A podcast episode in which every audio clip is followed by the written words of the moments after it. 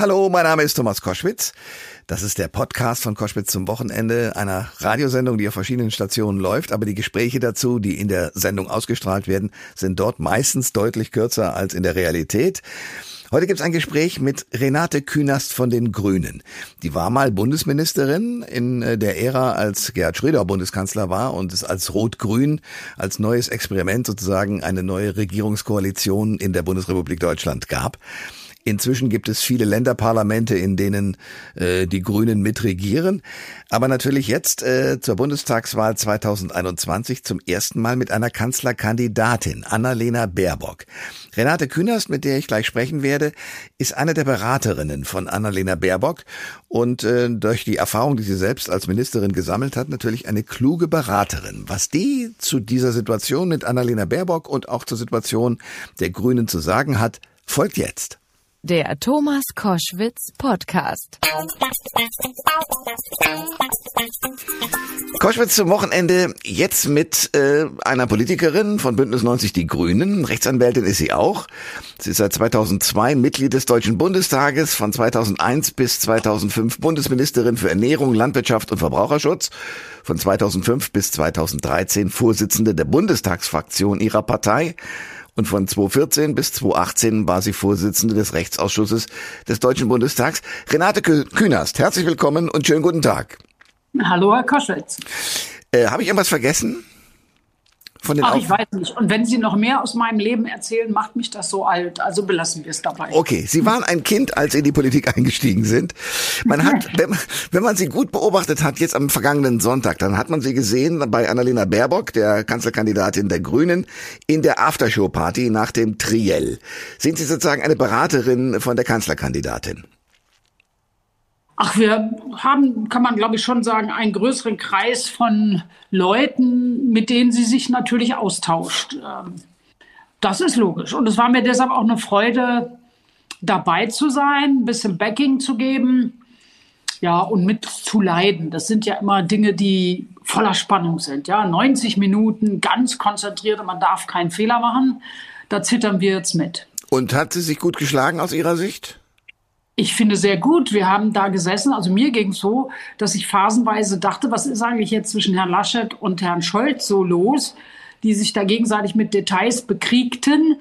Ähm, und ich fand, Annalena hat da ganz staatsfreuisch gestanden, sich gewundert und dann tatsächlich gesagt, was sie tun will, beziehungsweise wo wir heran müssen. Ne? Ja. Es ist ja so viel liegen geblieben. Ja, und natürlich hat sie dadurch, dass sie immer bei den Triels, jedenfalls bei den ersten beiden, ein drittes wird ja noch mal folgen, ähm, dass sie da so in der Mitte steht äh, und mit beiden Armen sozusagen nach rechts und links deuten kann und sagen kann, schaut her, das sind die älteren Herren, das ist die Vergangenheit, ich bin die Zukunft.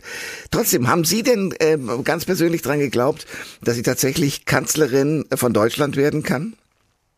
Ich denke, es ist immer noch drin. Alles ist drin, sage ich Ihnen. Wissen Sie, das ist ja eine ganz, ganz besondere Situation. Und die besondere Situation, das merkt man ja auch daran, wie blank die Nerven bei den anderen liegen. Besondere Situation ist ja, dass wir früher immer zwei sogenannte Volksparteien hatten, die dann irgendwie zwischen 30 und 40 Prozent unterwegs waren. Und die für meine Begriffe einfach so Schritt für Schritt immer die unterschiedlichsten Lobbyinteressen vertreten hatten. Aber es ging nie darum, ein Problem zu erkennen, zu beschreiben und zu sagen, wir müssen jetzt mal Kompromisse schließen und überhaupt was tun. Ja? Das Ergebnis ist, dass wir jetzt drei Parteien haben, die irgendwie um die 20 Prozent sich bewegen. Und ansonsten gilt natürlich eines, jede einzelne Stimme für die Grünen zählt. Also wir stehen, ja, wir stehen dafür, dass sich das tatsächlich endlich mal der gordische Knoten durchschlagen wird. Schauen Sie sich das mal an. Äh, Im Bereich Energiepolitik, Verkehrspolitik, Landwirtschaft, da liegen überall unerledigte Aufgaben, lauter Blockaden und äh, da gibt es ja auch Verantwortung. Wir können ja dem Klimawandel nicht einfach tatenlos zusehen. Ja, äh, und da merke ich gleich, die Frau Künast ist dann doch wieder die gute Wahlkämpferin. Aber eins muss man natürlich auch sagen, die Umfragewerte für die Grünen sind ja aus verschiedenen Gründen äh, ziemlich abgerauscht. Also das war mal ziemlich oben und da ist es jetzt nicht mehr. Deswegen also frage ich ganz deutlich, die Kanzlerschaft ist ja doch durchaus in Gefahr. Natürlich ist es nicht leichter geworden in der letzten Zeit, aber ich sage Ihnen mal, Herr Koschwitz, als wir losgingen und gesagt haben, jetzt werfen wir den Hut in den Ring, haben wir ja auch gewusst, dass es Gegenwehr gibt. Ja? Und natürlich gibt es dann auch eigene Fehler, aber ich will auf was anderes rauf. Die Tatsache, dass sich die Parteienlandschaft so geändert hat, heißt natürlich auch, dass nicht nur die CDU, CSU jetzt eine Heidenangst hat, wenn sie über 70 Abgeordnete weniger hätte.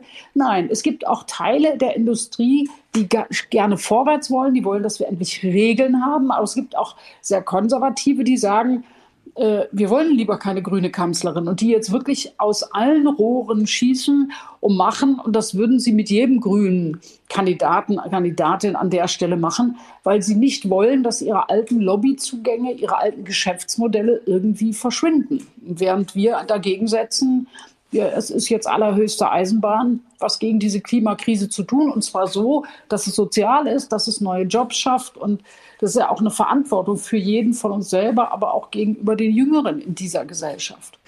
Ähm, was sagen Sie grünen Wählerinnen und Wählern, also die durchaus in dieser Richtung immer schon gewählt haben oder wählen würden, die aber sagen, uns ist eigentlich die schlechtere personelle Alternative geboten worden, Robert Habeck wäre der bessere gewesen? Es kommt auf den Inhalt an. Ich weiß nicht, wer der bessere gewesen wäre. Es ist so entschieden. Das haben auch beide zusammen so entschieden. Und wissen Sie, wenn es Robert Habeck geworden wäre, gäbe es vielleicht ein paar Frauen, die sagen, seid ihr eigentlich verrückt? Die anderen bieten schon wieder nur Männer. Ja, leider ist uns gerade eben die Leitung äh, zu äh, Renate Kühners nach Berlin abgerauscht. Das kann passieren. Wir machen einfach per Telefon weiter. Und sie waren gerade im vollen Schwung und haben mir gesagt, ja, ähm, viele hätten dann auch gesagt, vielleicht auch aus der grünen ähm, Partei sozusagen raus, seid ihr denn wahnsinnig, schon wieder nur einen Mann hinzustellen, wo es doch die anderen Parteien ganz genauso machen. Reicht das allein als Argument? Nein, überhaupt nicht. Sie fangen nur an, mit mir über dieses Thema zu reden, obwohl das Land wichtigere Dinge beschäftigen. Ich wollte eigentlich nur damit ausdrücken, dass wir ja weiter im Kaffeesatz lesen können. So rum oder so rum. Irgendjemand hätte immer gesagt, hätten wir lieber den anderen genommen. Äh, das könnten wir jetzt mit der CDU auch spielen, wird ja auch gespielt. Aber das ist doch nicht die Frage, die das Land hat.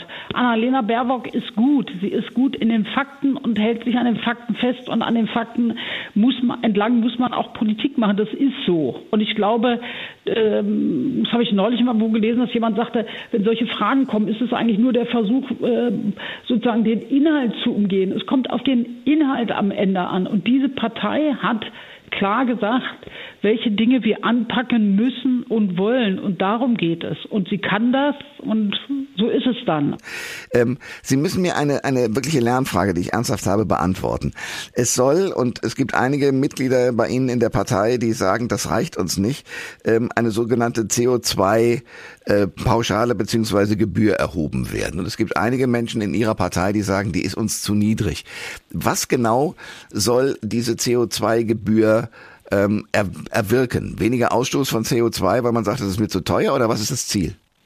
Ja, genau. Das ist so eine Art Entscheidung. Früher konnte man ja, ähm, als man noch nicht so richtig anfing mit dem Umweltrecht und so, konnte man ja alles belasten, wie man lustig ist. Ich sag mal den, na, das äh, Klima, die Luft, den Boden, das Wasser. Und die CO2-Steuer sagt jetzt, wir haben erkannt, dass Treibhausgase, und es bezieht sich auf alle Treibhausgase, nicht nur auf CO2, auch, auf Methan und so, äh, jetzt haben wir erkannt, wie sehr das zu dieser Klimaveränderung beiträgt und deshalb versucht man mit einer CO2-Steuer äh, Leute sozusagen Steuern zahlen zu lassen für den Verbrauch und damit zu animieren, diese Steuer zu vermeiden oder möglichst niedrig zu haben, also in neue Technologien zu gehen. Also wer jetzt äh, sozusagen fossile Rohstoffe braucht, sagt sich auch, will ich nicht lieber erneuerbare Energien. Wer im Haus äh, Energie sparen will, kann sich eine Photovoltaikanlage aufs Dach legen, setzen, eine Wärmepumpe einbauen äh, und ähnliches, um diese Steuer zu vermeiden. Das ist sozusagen eines von vielen Werkzeugen, um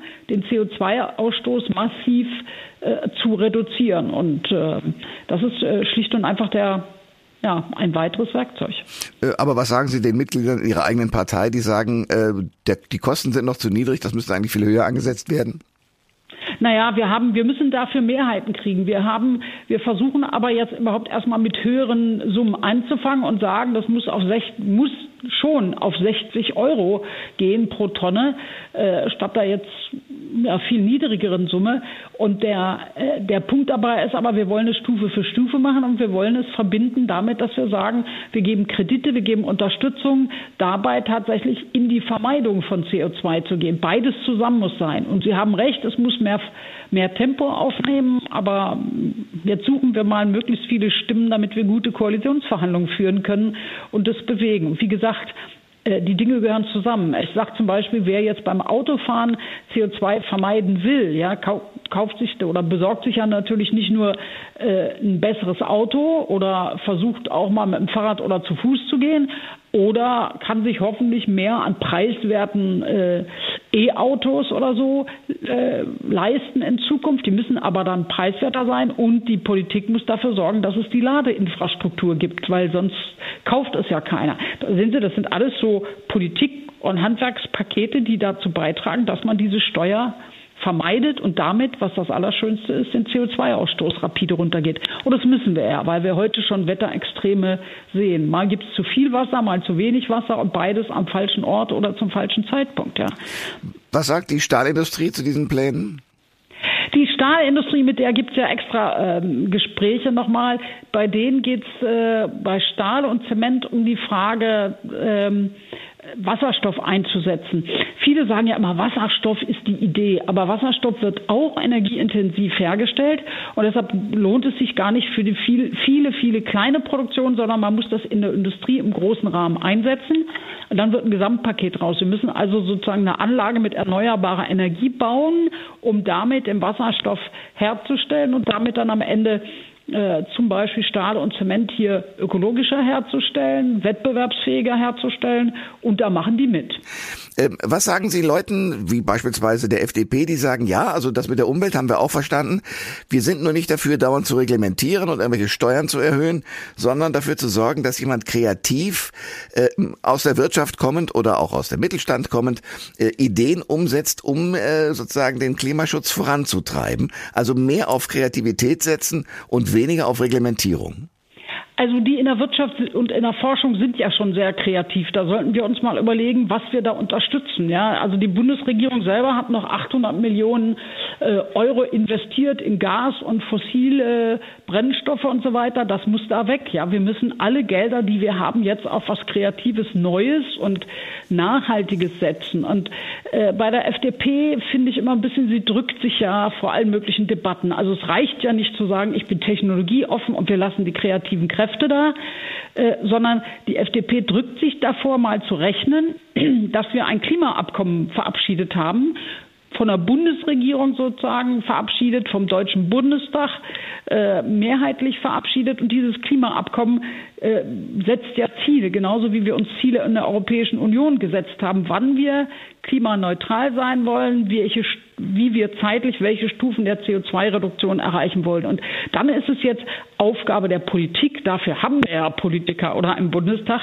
jetzt den, den Stift und Blatt Papier zu nehmen und mal zu rechnen. Wie kommen wir denn und kommen wir denn dahin, dass wir 2030, 2040 diese Ziele auch erreichen? Da kann man nicht sagen, ich warte mal auf die Kreativität von, sondern du musst zwischendurch konkret sagen, wie wir im Bereich Energie, Verkehr, Landwirtschaft mit welchen Maßnahmen bis wann CO2 einsparen und jeweils Millionen Tonnen. Und äh, wissen Sie, da muss man heute Maßnahmen mit Maßnahmen loslegen. Man muss meinetwegen nehmen Sie allein die Verkehrspolitik. Wenn wir sagen, wir bauen jetzt tausende Kilometer mehr Straßenbahn oder Schiene, ja, äh, dann müssen Sie natürlich auch mehr Waggons und Loks haben. Die müssen Sie ausschreiben, da müssen Sie den Auftrag vergeben, da müssen die gebaut werden. Darüber allein vergehen Jahre, bis Sie dann den Effekt haben, dass meinetwegen mehr Leute Bahn oder Straßenbahn oder U-Bahn fahren und ihr Auto stehen lassen. Ja?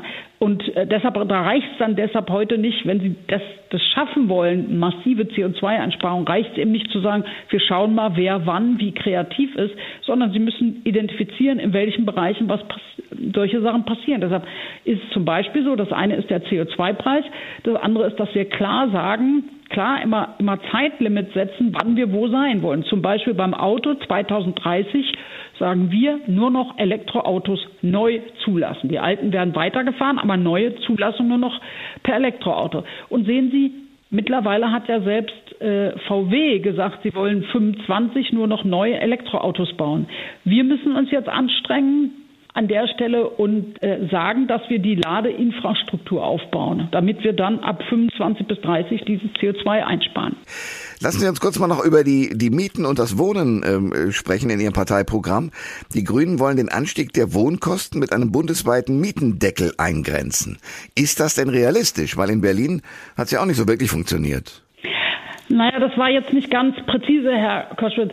Die, die Berliner wollten einen Mietendeckel und dann hat das Verfassungsgericht gesagt, das darf man nicht auf Landesebene regeln, sondern weil es ins bürgerliche Gesetzbuch gehört, muss das auf Bundesebene geregelt werden. Und wir haben in unserem Bundestagswahlprogramm eine Vielzahl von Maßnahmen im Mietenbereich und eine davon sagt, dass äh, das Bundesrecht es erlauben soll, dass Regionen mit einer extrem hohen Belastung nach bestimmten Kriterien für sich einen Mietendeckel festlegen können, aber da mit festgelegten Kriterien. Warum? Wir haben natürlich Regionen, nehmen Sie München, Berlin, Hamburg und so, äh, Regionen, in denen wirklich exorbitant die Mieten ansteigen und äh, es Verdrängungseffekte gibt, wo Leute in, ja, auch aus dem Ausland in Wohnungen investieren, die sie selber nur hin und wieder bewohnen oder Tricks benutzen nutzen, Wohnungen möblieren, dann fallen sie hier nicht mehr unter die alte Regelung der Mietpreisbremse. Wir finden aber, dass man nicht alle Leute aus der Stadt raustreiben darf. Ich glaube, eine Stadt braucht eine gesunde Mischung. Ähm, und äh, die ganzen Dienstleister, Polizei, Feuerwehr, sollen wir die alle ins Umland schicken? Nein, die müssen auch mitten in der Stadt wohnen können. Und deshalb ist dieser Mietendeckel für bestimmte Regionen sozusagen eine Variante. Dann gibt es die allgemein ja jetzt heute schon eine Mietpreisbremse, die begrenzt, wie viel sie erhöhen darf. Wir, wir wollen was regeln bei der äh, bei der Modernisierungsumlage, die muss meines Erachtens die Modernisierungsumlage, äh, die auch geduldet werden muss äh, von von jedem Mieter, Mieterin, sollte begrenzt werden auf wenige Bereiche und nicht in, so dass man dann nicht in diesen Luxusmodernisierungen endet, wo, wo man 200 Euro mehr Miete zahlt im Monat, aber äh, das überhaupt gar keinen Bezug hat zur Frage energetische Einsparung und so. Und dafür sehen wir übrigens auch dann Programme vor, bei denen wir sagen, ähm, da muss Staat auch rein und es finanziell unterstützen. Zum Beispiel was beim Neubau äh, oder Sanierung von Dächern äh, Solartechnik anbetrifft oder überhaupt beim Heizen Wärmepumpen zu unterstützen. Ne? Äh, aber wir müssen ja dabei alles berücksichtigen, die ökologische Frage, aber auch die finanzielle. In ihrem Wahlprogramm von den Grünen äh, und äh, Annalena Baerbock ist als äh, Kanzlerkandidatin der die Repräsentantin dieses Programms auch mit, steht, dass Migranten, die bisher nur einen vorübergehenden Duldungsstatus haben, äh, nach fünf Jahren Aufenthalt ein sicheres Bleiberecht bekommen sollen. Ähm, ohne irgendwelche Forderungen dazu, also beispielsweise einem ordentlichen Deutschkurs oder ähnlichem mehr. Das soll einfach nur so passieren? Naja, das gehört ja in Wahrheit dazu. Das passiert dann schon so, dass man es verbunden wird mit Deutschkenntnissen und allen möglichen anderen Sachen. Der Punkt dabei ist aber, der ganz wichtige Punkt ist dabei, dass wir hier bei den Leuten mit der Duldung eben keine Deutschkurse geben, ja, und keine Integrationskurse, keine Ausbildungserlaubnisse da sind. Das heißt, wir haben hier das äh, haben uns selber immer ein Dilemma organisiert. Das hatten wir vor vielen, vielen Jahren mit so einigen Leuten, äh, also Palästinensern oder so, die aus dem Libanon kamen. Und der Libanon haben sie nicht zurück. Wir gaben ihnen immer eine kurzfristige äh, Duldung, aber sie durften gar keine Ausbildung machen. Und dann wunderten wir uns, wenn, äh, wenn die Jungs irgendwie äh, irgendwo rumlungerten. Stichwort Rüttli-Schule, die wurde ja in Berlin richtig bekannt. Die ganzen jungen Männer sagte, sagten, was soll ich einen guten Schulabschluss machen? Ich darf danach hier sowieso nicht erwerbstätig sein. Hm. So, und insofern ist es so, dass wir ja für uns selber und unseren sozialen Frieden hier äh, an der Stelle sagen sollten, wenn wir sehen, dass Leute gar nicht in ihre alten Heimatländer abgeschoben werden können, weil da Abschiebehindernisse sind, weil da Bürgerkrieg ist, dann ist es doch viel klüger. Wir sagen, wir binden die hier ein, geben ihnen einen Aufenthaltsstatus, eine Erlaubnis, mit der sie eine Ausbildung machen können, den Integrationskurs und Deutschkurs machen können müssen und eine Chance haben. Davon vollkommen unbenommen ist natürlich die Frage, dass abgeschoben werden könnte, wer Straftaten und so weiter begeht, aber machen wir uns auch nichts vor. Wenn du, wenn jemand so lange hier ist, gibt es meistens richtige Abschiebehindernisse. Und ich finde es schöner, ich habe gerade gestern einen jungen Mann aus Syrien kennengelernt, der bei einem Bäcker hier im Brandenburg arbeitet und eine, als Bäckereifachkraft eine Lehre gemacht hat. Das sind genauso die Beispiele. Die Leute mögen ihn, der Bäckermeister, der Ladeneigentümer ist äh, glücklich und es gibt auch eine Möglichkeit, sich hier zu richtig zu integrieren. Und im Job lernt er noch mehr Deutsch, ne, macht auch noch einen Fortbildungskurs jetzt. Da gibt es ja einige Beispiele in Deutschland. Lassen Sie es so organisieren, dass es uns selber auch nützt. Renate Künast, ich kann Sie nicht aus dieser Sendung entlassen, um nicht doch noch die ein oder andere Koalitionsfrage zu stellen. Mit wem am liebsten? Ach, ich wusste gar nicht, dass am liebsten mit Koalitionen zu tun hat. Das sind ja einfach Verträge und Bündnisse auf Zeit. Ich kann Ihnen nur sagen, dass wir von der inhaltlichen Nähe die größeren Schnittmengen mit der SPD haben. Aber auch mit denen ist es nicht immer leicht. Also ich kenne, war ja fünf Jahre Ministerin und wir haben äh, da schon gerungen um viele äh, Dinge. Und wenn ich so sehe, wie die SPD in der Vergangenheit umgegangen ist bei Dieselgate mit diesem Betrug an Millionen Kunden, äh, wie, wie wenig sie da Verbraucherinteressen vertreten haben, die Kundeninteressen, da habe ich mich schon sehr geärgert. Oder wie Olaf Scholz äh, jetzt immer auf der einen Seite sagt Kohleausstieg 38, aber auf der anderen Seite genau weiß, dass eigentlich Richtung 2030 richtiger wäre, ja, und wir unsere Energiepolitik entsprechend jetzt auch hurtig umstellen müssen, damit das äh, funktioniert, ja, so aber egal, also die größte Schnittmenge ist schon mit denen, aber äh, ich meine, das Allergrößte bei einer Koalition, wissen Sie, was mir das Liebste ist, Herr Koschwitz? Dass die Grünen möglichst viele Plätze haben. Weil es macht schon einen Unterschied, ob wenn sie regieren, sie zwei, drei, vier oder fünf Ressorts vertreten. Also man kann mehr bewegen, wenn man da auch mehr äh, äh, Ministerressorts hat. Äh, mehr Verantwortung, aber mehr Bewegung. Das sagt Renate Künast von den Grünen, äh, mal ehemalige Bundesministerin und jetzt in dem Beraterkreis von Annalena Baerbock. Frau Künast, danke für das Gespräch. Ich danke auch, Herr Koschwitz. Alle Informationen zur Sendung gibt es online auf thomas-koschwitz.de.